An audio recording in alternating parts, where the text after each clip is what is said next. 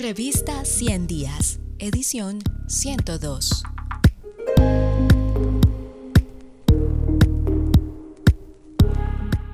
La Constitución de 1991 y el derecho a la educación en Colombia.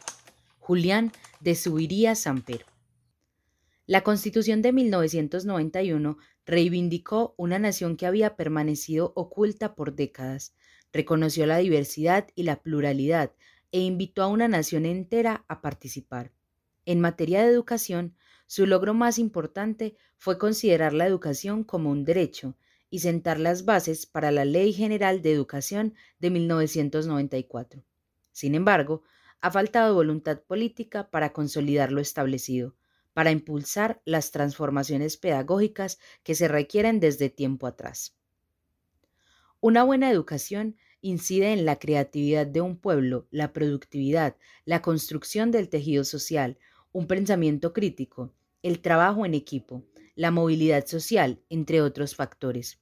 Es por ello que ningún país avanzó de manera significativa durante el siglo XX sin invertir en ciencia y educación, y sin promover procesos estructurales de transformación pedagógica en sus aulas. En pequeña escala también podemos observar la incidencia de la educación en la vida de las personas cuando completan estudios de educación superior.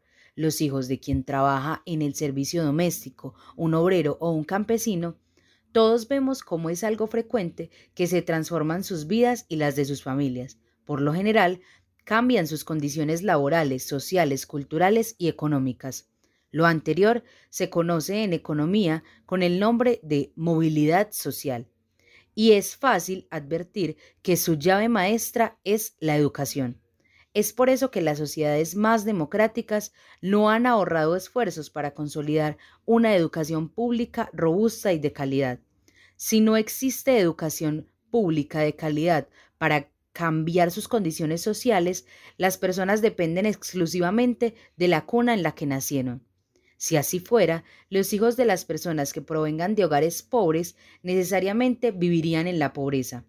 Pese a lo anterior, en Colombia hemos invertido relativamente poco en educación.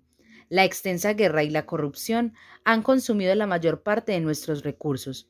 No hay que olvidar que Colombia es el país que tiene mayor gasto militar en la región. Según el Banco Mundial, el gasto es similar al de Estados Unidos, es decir, un 3.2% del PIB. Si bien la inversión en educación fue impulsada por la Constitución de 1991, después del incremento inicial, esta se ha mantenido en poco menos del 4.5% del PIB durante las dos últimas décadas. Si quieres terminar de conocer este artículo, ingresa a nuestro sitio web www.revistaciendiasinep.com.